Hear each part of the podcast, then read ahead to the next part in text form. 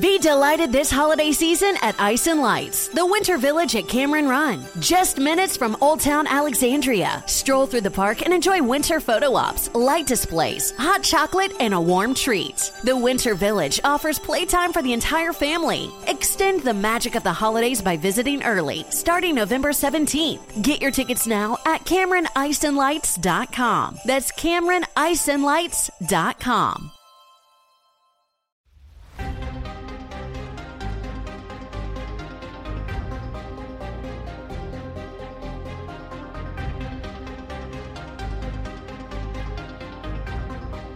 Bienvenidos a Cinema TV. Este es el capítulo 5 y hoy es 3 de enero de 2017.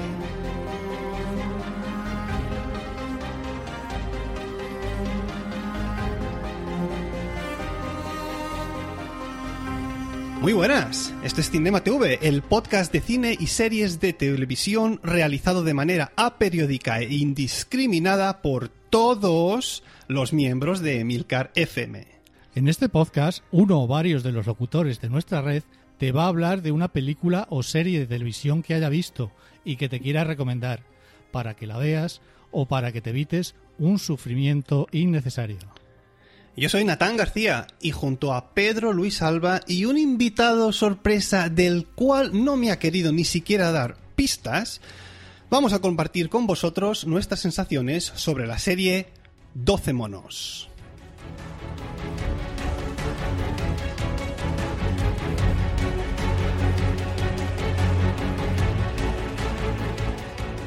Hola Natán, hoy vamos a hablar, como bien dices, de 12 monos y además tenemos un invitado sorpresa que nos va a acompañar y que es alguien a quien no conocéis o sí, una voz que os resulta desconocida o no. Bueno, a ver, a ver, Pedro, Pedro, vamos, vamos por pasos primero, ¿eh? que le dejamos en el último Cinema TV ahí una, una incógnita en el aire, pero se acaba de confirmar. Es ya nuestro tercer podcast juntos. Sí, ¿eh? señor. Y bueno, según las leyes de nuestro jefe Emilcar, pues ya podríamos ser un, un podcast en sí consolidado, ¿no? Hombre, somos un podcast ya consolidado. Claro, a ver, incluso siendo malo, te- tenemos la, la clase exclusividad porque es el tercer podcast que estamos justo juntos y, por la otra parte, pues bueno, Emilio grabó uno ahí con Juan Iquileto y el primero de todos, es decir, que estamos en mayoría.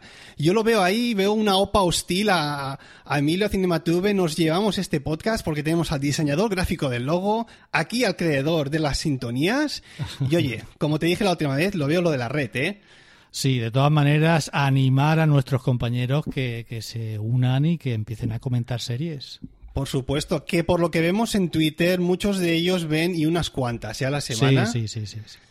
Bueno, va Pedro, a ver, que me tienes en ascuas. Dime, ¿de quién Venga, se mira, trata? Que tengo ganas mira, de saber si es un más novato. dilación e intriga, con todos nosotros, ¿Quién, quién, quién, Emilio Cano. La madre que te parió, Pedro. Muy buenas. Hola, Natán, majete. Hola, jefe, hola. ¿Qué, hola. qué tal? Simpático. Muy bien, muy, Muy bien. bien. Eh, Estupendo. Oye, cuánto me alegro Vaya. de veros aquí en este vuestro tercer podcast juntos, ¿no? Cumpliendo la ley de Milcar, ¿eh? Sí, bueno, pero ahí dentro de la red de Milcar, ¿eh? Sí, como, sí. como ya sabes, ¿eh? Os voy a abrir un expediente a los dos que vais a flipar.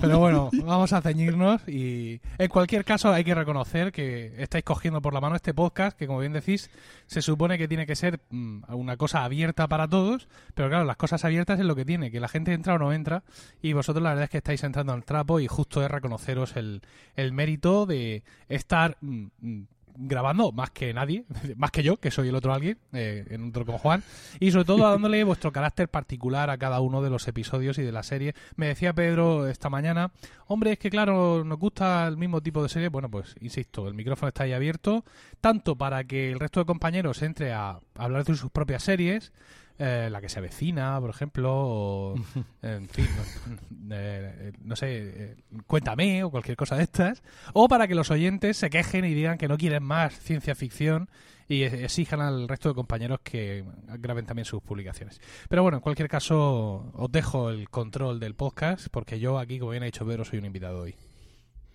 Genial. Venga, pues, pues hechas las presentaciones, vamos a meternos en harina y si os parece, pues una pequeña sinopsis de la, de la serie.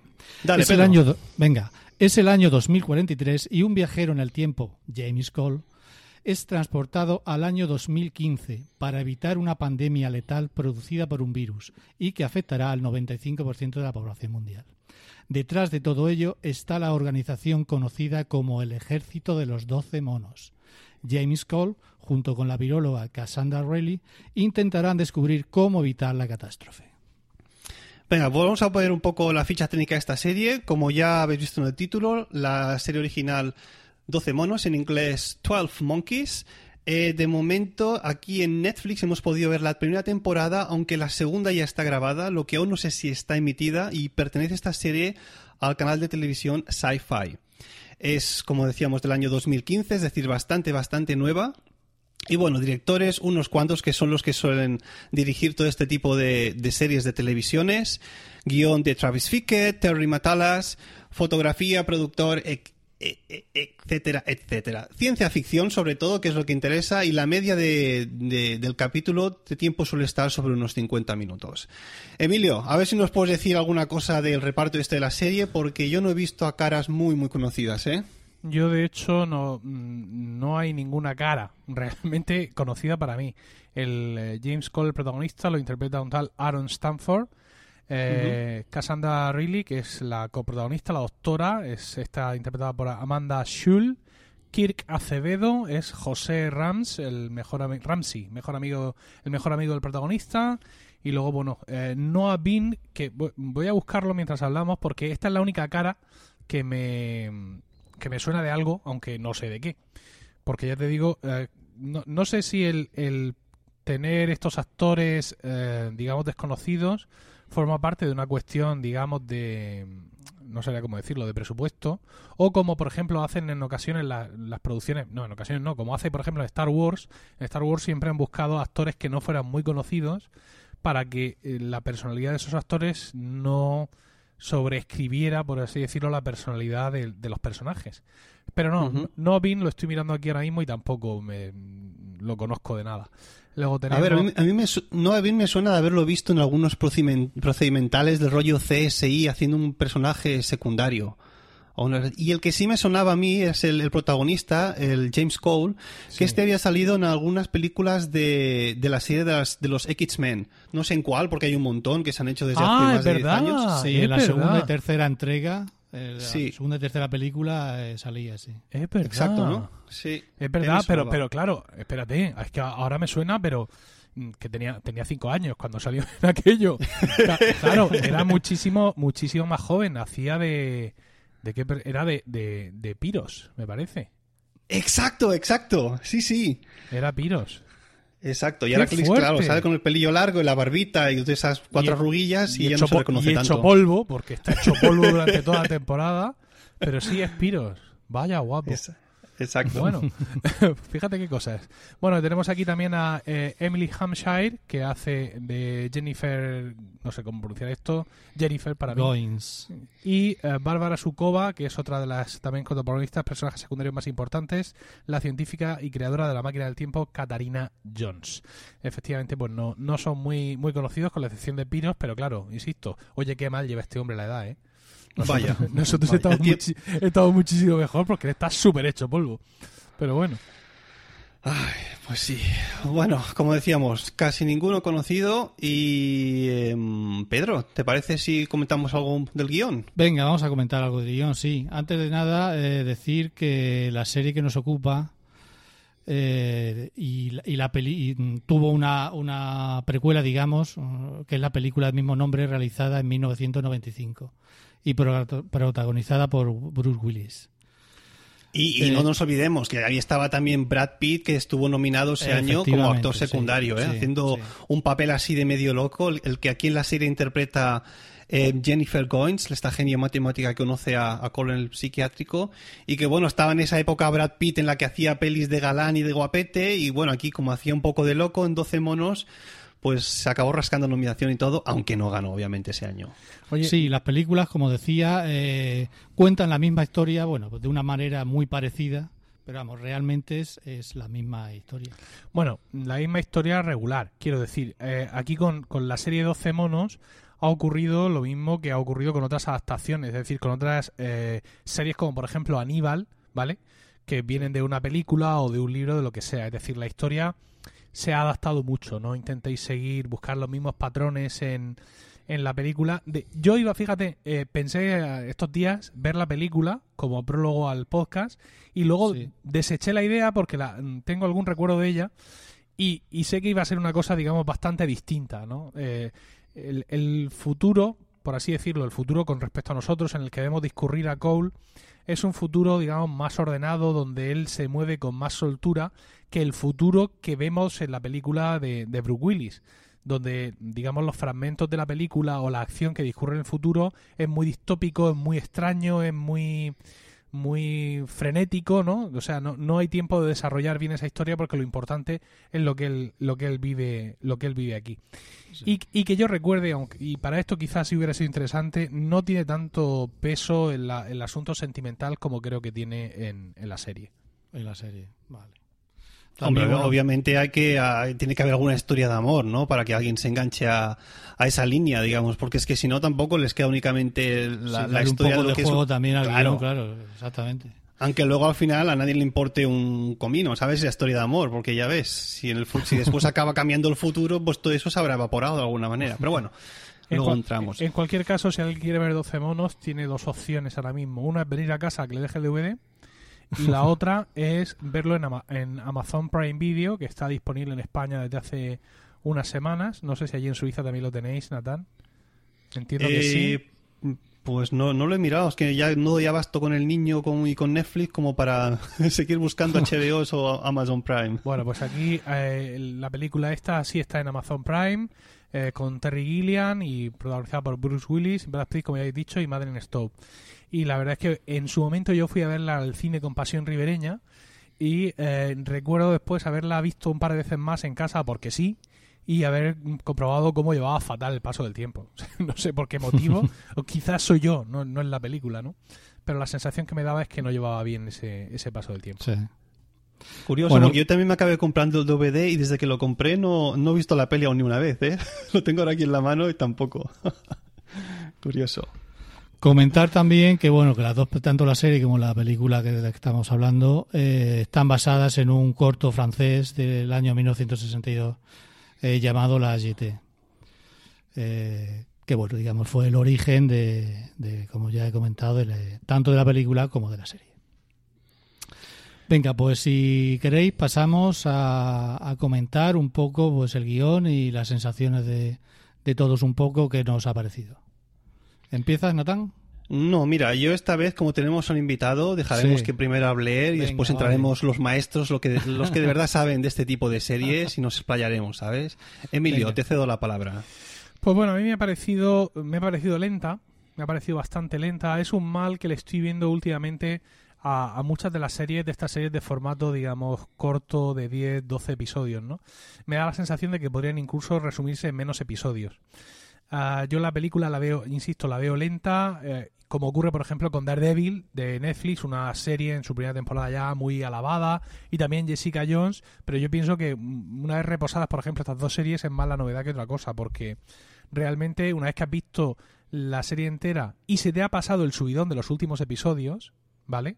Y aquí incluyo tanto a Daredevil como a Jessica Jones como a la propia 12 monos, te planteas que a, esta, a cualquiera de estas tres series le sobran por lo menos tres episodios. Perfectamente.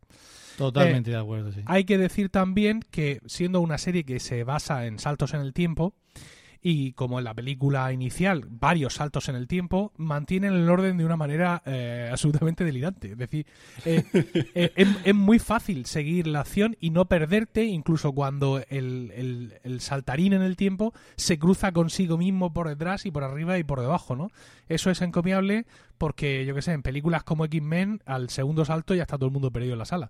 Sin embargo, aquí mm, son muy ordenados, usan cortinillas de producción para decir en qué año están, ah, mm, sabes siempre lo que está pasando, incluso cuando eh, se hacen anticipaciones de lo que va a poder pasar o lo que ya pasó y seguirá pasando porque siempre ha pasado igual, mm, mantienes un poco el control de la situación, pero desde mi punto de vista incluso ese alarde na- narrativo no le da el, el ritmo que, insisto, como muchas otras series de estos días, aprieta mucho el acelerador en los últimos episodios, dejándote una sensación de tiempo perdido uh, a- abultada, la verdad. Sí. Yo, yo a eso que tú dices le sumo además el hecho de que ya pasados los dos o tres primeros episodios, cuando te han presentado los personajes y un poco la historia, pues después acabas teniendo siempre, valga la redundancia, por el tema de la serie, una sensación de déjà vu, ¿no? Es decir, empieza el episodio, te explican cuál es la misión del chico este, de Cole, entonces intenta cambiar el, pasado y ¿qué pasa? Que al final del, del episodio, por A, por B o por Z, X, Y, al final no lo consigue, entonces te tienes que siempre tienes la misma casi estructura de episodio y es que la historia en sí It's intern John. Celebrate the coziest season with Safeway. They're bringing all the fall flavors to you. From pumpkin everything to caramel apples and all of your seasonal favorites. Make the most of those fireside dinners, game winning touchdowns, and warm family gatherings. Visit your neighborhood Safeway today or shop online for easy pickup or delivery.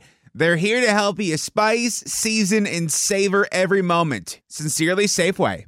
no avanza casi nada que es lo que estabas comentando tú. Entonces, esa lentitud de decir, casi se convierte, se convierte este tipo de serie en un procedimental que es un tipo de serie que a mí no me ha gustado nunca, ¿no? Es decir, la historia en sí que realmente se tendría que desarrollar va demasiado, demasiado lenta. Y a eso tampoco ayuda el hecho de que se metan, poco, se metan demasiado, para mi gusto, con la línea argumental que hay en el futuro, ¿no? Es decir, lo lógico en este tipo de series es que se centren en el pasado para intentar cambiarlo y que no te expliquen mucho el futuro, porque si se cambia el pasado, lo que ha pasado en el futuro no tiene ni una validez. Y en esta serie, por una razón que quizás después escuchamos en la sección de spoilers, pues lo van metiendo ahí, metiendo ahí, aunque no, no ayude mucho a, a que avance la historia.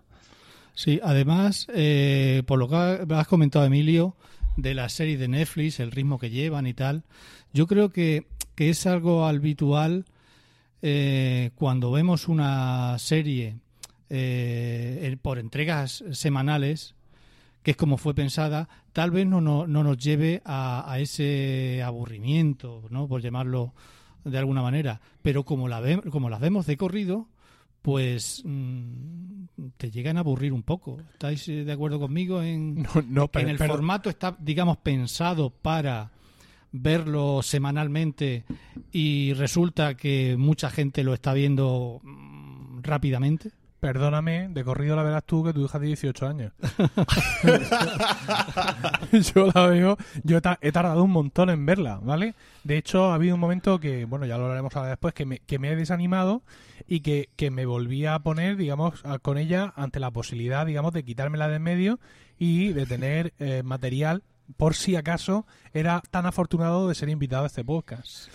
Entonces, pero yo no, no creo que realmente nadie planifique sus series para ser vistas de una manera u otra, ¿sabes? Porque, bueno, esta serie es de sci-fi, como bien habéis dicho, y bueno, pues aquí está licenciada con Netflix, pero en su momento Sci-Fi las indica, esto sale semanalmente en diversos canales de cable sí. de distintos pueblos, de distintos estados de Estados Unidos. Sí. Es decir, que no creo, a no ser que gente más versada en series nos, nos pueda rectificar, que nadie esté creando sus series pensando en si se la ven en, en, tres dos solteros sí. empedernidos sin ningún hijo y sin ninguna ocupación se la ven, no, pero se la ven en un día ahí inflándose a comida japonesa o si padres de familias respetables como nosotros la ven conforme las, sus obligaciones les dejan Sí, pero es verdad que al verla en, las, en estas plataformas tipo Netflix te da opción, te da esa opción. Y claro, yo entiendo que no es lo mismo, no lo sé. A lo mejor es la sensación mía, ¿no? Que me la he visto en tres o cuatro macro capítulos y, y sí, llegan a, algunos capítulos llegan a aburrir, sí. Eres un poco ansias, eh, Pedro, tío, que te la hayas fulminado ahí en dos o tres días. yo también me, me, llevó un tiempo, pero hasta cierto punto compro lo que dices, ¿eh? Yo ahora también me estoy viendo, por ejemplo, Sucesor Designado, y es lo mismo, una serie que creo que te van poniendo un capítulo cada semana. Sí. Y bueno, esas como no están toda la, la primera temporada a cholona ahí en, en, Netflix, pues te la tienes que ir un poco racionalizando, ¿no? Exactamente, sí. O, o razonan, La pillas con sí. gana, ¿no? Porque toca el capítulo. Bueno. Exacto, ahí te lo compro. Bueno, pues yo creo que ya hemos dicho bastante, ¿no? Yo quiero entrar un poco más en detalle en la serie y nos vamos a la sección con spoilers, ¿os parece? Venga, Sí. perfectísimo. Pues venga. Chanquete ha muerto, Luke soy tu padre, ves con cuidado, spoilers por doquier. Bueno, pues aquí estamos, en la sección con spoilers para desgranar un poco realmente lo que nos ha sorprendido o nos ha aburrido muchísimo al respecto de esta serie. ¿Quién quiere dar el- la campana de salida? Venga, invitado, empieza. Sí, bueno, yo realmente eh, la parte con spoilers tampoco tengo mucho que spoilear. Quiero decir, a- a- hay una cuestión y es que hay como muchos cambios de objetivo durante la serie y que es lo que hace que a Nathan, por ejemplo, le parezca un procedimental. Al principio parece que todo se basa en matar al, al colega este, ¿no? Al, al científico, se supone, propietario de la empresa que se supone que difundió el virus por el mundo, este señor Calvo que muere sí. en el segundo episodio o en el primero, me parece. En el segundo Y- creo que sí. Y, y da la sensación de que, nun- de que nada es suficiente. O sea, lo matan. Vale. Ah, pues no, no lo hemos matado, pero no está bien matado. Hay que rematarlo. Venga, otra cosa. Ahora hay que buscar no sé qué sitio y hacerlo reventar. Venga, ya lo hemos encontrado, lo hacemos explotar. Ay, pero es que todavía no. Es que mm, esto no es suficiente. O sea, y es un poco esa sensación de, de caza del tesoro, pero de un tesoro mm, que no conocemos. Por ejemplo, una película, hay una película que le pasa algo parecido que es la, la joven del agua, donde en un momento dado pues se- entiende que eh, la clave para descifrar el enigma son eh, unos, unos roles que tienen que asumir los, los protagonistas de la película y cuando eso falla pues entonces cambian los roles. Ah, no, pues no, pues tú no eras el enanito, tú eras el hermano, tú eras... O sea, son cosas así como que te cambian las reglas del juego sobre la marcha y eso es un poco, pero otra vez al principio, ¿vale? Y luego, aparte, hay una cuestión muy importante, creo, que cambia mucho el, el ritmo de la serie y es cuando, eh, cuando José viaja también al futuro. Sí. Y de pronto ahí creo que empezamos a ver otra serie distinta con otro enfoque distinto, por completo. O sea, casi, para mí, son casi dos temporadas distintas por el enfoque en metidas en la misma primera temporada. Y es, y es un poco, quiero decir, eso junto con los saltos en el tiempo, es un poco demasiado. Desde mi punto de vista, para extenderlo tanto, ¿no? Si hubieran sido dos, temporadas de cinco episodios, creo que hubiera sido algo un poco más asumible. Si no dan tanta vuelta y tanto viaje a África para encontrar ahora al otro médico que parece que sí es el que es, pero luego no resulta ser el que pensamos que fue. Es, no sé, para mí que les han dicho, oye, mira, esto tiene que salir 10 episodios, ¿eh? Os pongáis como os pongáis. Sí. Oye, pues mira, a mí esto de, de José Ramsey, de que el amigo de Cole que viaja el pasado y cambia un poco todo lo que es la historia, a mí es de hecho lo único que me dio un poco de vidilla a la serie, ¿no? Porque desde el principio de la serie tienes al personaje este del amigo, que es un toca huevos, dicho claramente, que siempre hablando le diciendo, oye, cuando viajes al pasado intenta hacer esto, no sé qué tal, y dices, pero a ti qué te importa, tío, déjale que lo haga él, ¿no? Y luego entiendes que las motivaciones que él tiene para que después viaje al, al pasado con todo el tema de su hijo y demás, pues le da un- otro sentido a la serie, ¿no? Por esa parte me pareció un poco, no diré jugada maestra, pero bueno, meter ahí un personaje que es irrelevante al principio y que parece que después sí que va a tener un, un papel más, más importante dentro de la serie. Sí, además esto ocurre en el capítulo 11, que es lo que estáis comentando. Y bueno, si alguien no quisiera, al hilo de lo que estamos hablando, no quisiera verse la serie completa, viéndose el capítulo primero y segundo, y a partir del capítulo 11, no, no, en serio, lo pienso así, eh, puede ver perfectamente, puede seguir perfectamente la serie. El Qué capítulo cabrón. 11, 12 y 13 mm, están un poquito más divertidos y, y con más sustancia que el resto de capítulos que en sí mismos no es que estén mal, ¿no? Pero no aportan mucho a la historia. Es, bueno, pues lo que ha dicho Emilio, ¿no? Eh, rellenar un poco. Habría que llegar a 13 capítulos y hay que rellenar. Yo, yo mirad en mi mente perversa, y aquí voy a quedar muy mal, pero es que lo tengo que decir. Eh, mientras iban pasando los episodios, empecé a urdir una teoría que pensaba que le daría un poco más de vidilla a la serie.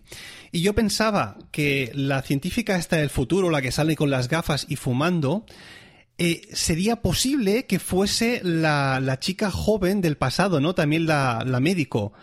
Digo, de manera que si hubiese una historia de amor entre Cole y esta chi- y la chica joven, pues es- se estaría liando con su propia madre en el pasado, sin él saberlo, ¿sabes? Dios mío. Es Qué que digo, si no es Más calenturienta. no calenturienta, pero es que me estaba aburriendo un montón con la serie. Digo, a ver si pasa aquí algo de esto para que sea un, un cliffhanger de esos heavies, ¿no? Y de, de que después él, no sé, se acostase con la madre y subiese un bucle temporal ahí y todo ese, un agujero negro, yo qué sé. Madre del amor hermoso. Ah, por cierto, no sé si lo habéis comentado, pero la segunda temporada está ya disponible. Sí, sí, está, está disponible ya en Netflix, por lo menos, sí. ¿Ah, en Eh, Netflix también? Sí, por lo Ah, menos bueno, aquí pero en, sí- en- en España sí. En Sí, Suiza sí. o no, creo que lo comprobé la semana pasada y aún no ha llegado aquí. Sí, además, eh, aquí lo confirmo porque mm, cuando acabé la serie me saltó al primer capítulo de la primera temporada. Directo. De la segunda temporada, perdón. Mm. Vale. Oye, eh, último capítulo. Cliffhanger final. Eh, ¿Lo veis vosotros como realmente un cliffhanger o qué? ¿O es un anticlimático de la hostia ese final? Emilio, empieza tú. O, Ah. dicho de otra manera, ¿te deja con ganas de ver más o no? O dices, vale, pues mira, tengo aquí estas 12 salamandras, que serán los 12 monos, ¿no? Que se van a viajar por los, los bebés, digamos, por ahí por el mundo, supongo, a, a- a difundir Sí. el virus y al final te salen en el, en el futuro también esas las 12 salamandras, ¿no? Ahí ya creciditos, ¿no? Es decir, ¿dónde está realmente el cliffhanger de la serie? Sí, pero es que eh, ha habido tantas cosas que nos ha parecido que iban a ser el ejército de los 12 monos, ¿sabes? O sea, que mm, cuando llegas ya a este final, o sea, cuando la primera vez que aparecen los 12 tipos estos azules, Sí. mm, a mí no me crea ningún tipo de inquietud, ¿sabes? O sea, no es en plan, anda, aquí está.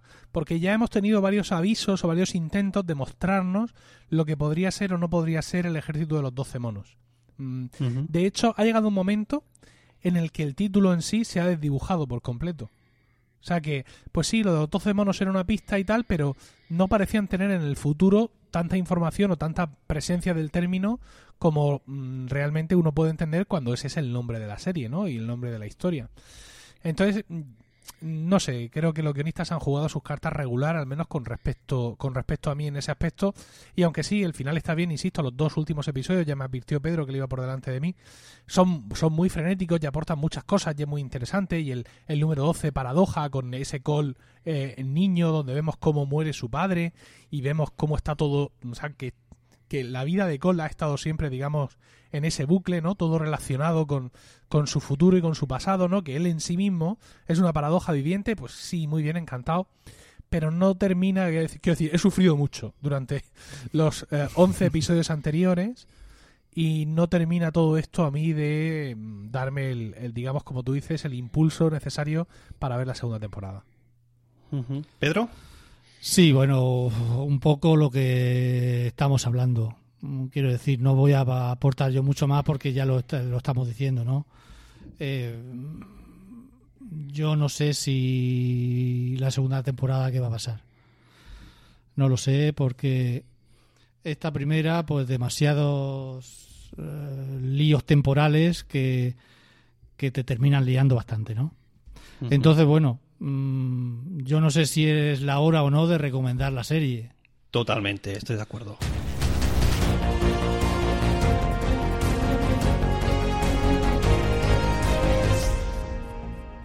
Eh, ¿Vosotros qué pensáis? Eh, Pues- ¿Recomendada? Ahí está, eso iba a decirte. vamos, un poco de orden. Hay que mojarse, hay que un poco de orden. Recomendada, para mí no. Para mí no, porque si te gusta el género. O sea, la única, el único motivo realmente, una vez que ya alguien más la ha visto, eh, podría ser que por cualquier motivo extraño estuvieras muy enamorado del universo 12 monos y te pusieras la película en bucle y fueras el presidente del club de fan 12 monos de tu barrio. Entonces, pues sí, la tienes que ver, evidentemente. Pero si no, en habiendo gente como nosotros que ya la ha visto, es en plan, mira, si lo que te gusta es la ciencia ficción y los saltos en el tiempo, búscate otra cosica. ¿Vale? Porque mm, realmente no, no me parece, quiero, quiero decir, existiendo tanta oferta como hay, vosotros mismos ha- ha- habéis reseñado aquí The Expanse hace poco, una serie que yo estoy terminando ahora de ver, me quedan cuatro episodios. Eh, sé que Pedro ha visto eh, de OA, ¿no? De OA, por así decirlo. Yo también, yo también. La hace Estoy en días. ello, estoy en ello. Estáis en ello, es decir, que ahora mismo Sí. tenemos, gracias a Dios, si no solo en Netflix, sino también el resto de, de- de canales y de productoras, un montón de oferta de, de cosas de ciencia ficción. Entonces, pues en este sentido, eh, mi recomendación es que no, que no la veas y que emplees mejor tu tiempo. Natán, ¿tú qué piensas? Pues tres cuartos de lo mismo. Oye, que hay muchísima más oferta como para perder el tiempo con, con personajes insustanciales que no, no, no, no, a mí no me han llamado, que no te sientes identificados, que no quieres, no sufres con ellos ni te llevan a ningún sitio, con historias que a veces son confusas en, en este sentido, en cuanto a la serie 12 monos. Y yo tampoco la recomiendo. Yo, si hay una segunda temporada, que la haya. Tendría que haber visto, haberme visto todo el catálogo de Netflix que me interesa como para ponerme a empezar a ver esta segunda temporada. Es decir, no perdáis ese tiempo, que hay muchísima mejor ciencia ficción ahí fuera. ¿Y tú, Pedro, qué? Pues eh, tres cuartos de lo mismo lo que estáis comentando. Yo tampoco vería la segunda temporada y no la recomiendo. Por no ser tan drástico, bueno, lo que he comentado antes, si si queréis ver los dos primeros episodios y los tres últimos, Madre mía. bueno, pues, eso es, un, pues- mon- eso es un montón de tiempo en, en- en años humanos y en años caninos. pero vamos, la recomendación me uno a vosotros si es que no hay mucha oferta para, para ver mm, como para darle una segunda oportunidad a 12 monos. De acuerdo. ¿Hay alguno de vosotros que quiera decir algo más antes de despedirnos? Pues no. No. Bueno, pues entonces con esto hemos llegado al final del podcast de hoy. Gracias por el tiempo que habéis dedicado a escucharnos y esperamos que os haya resultado entretenido. Tenéis toda la información y enlaces de este episodio en emilcar.fm donde esperamos vuestros comentarios. Venga, un saludo. Y hasta y pronto. hasta pronto.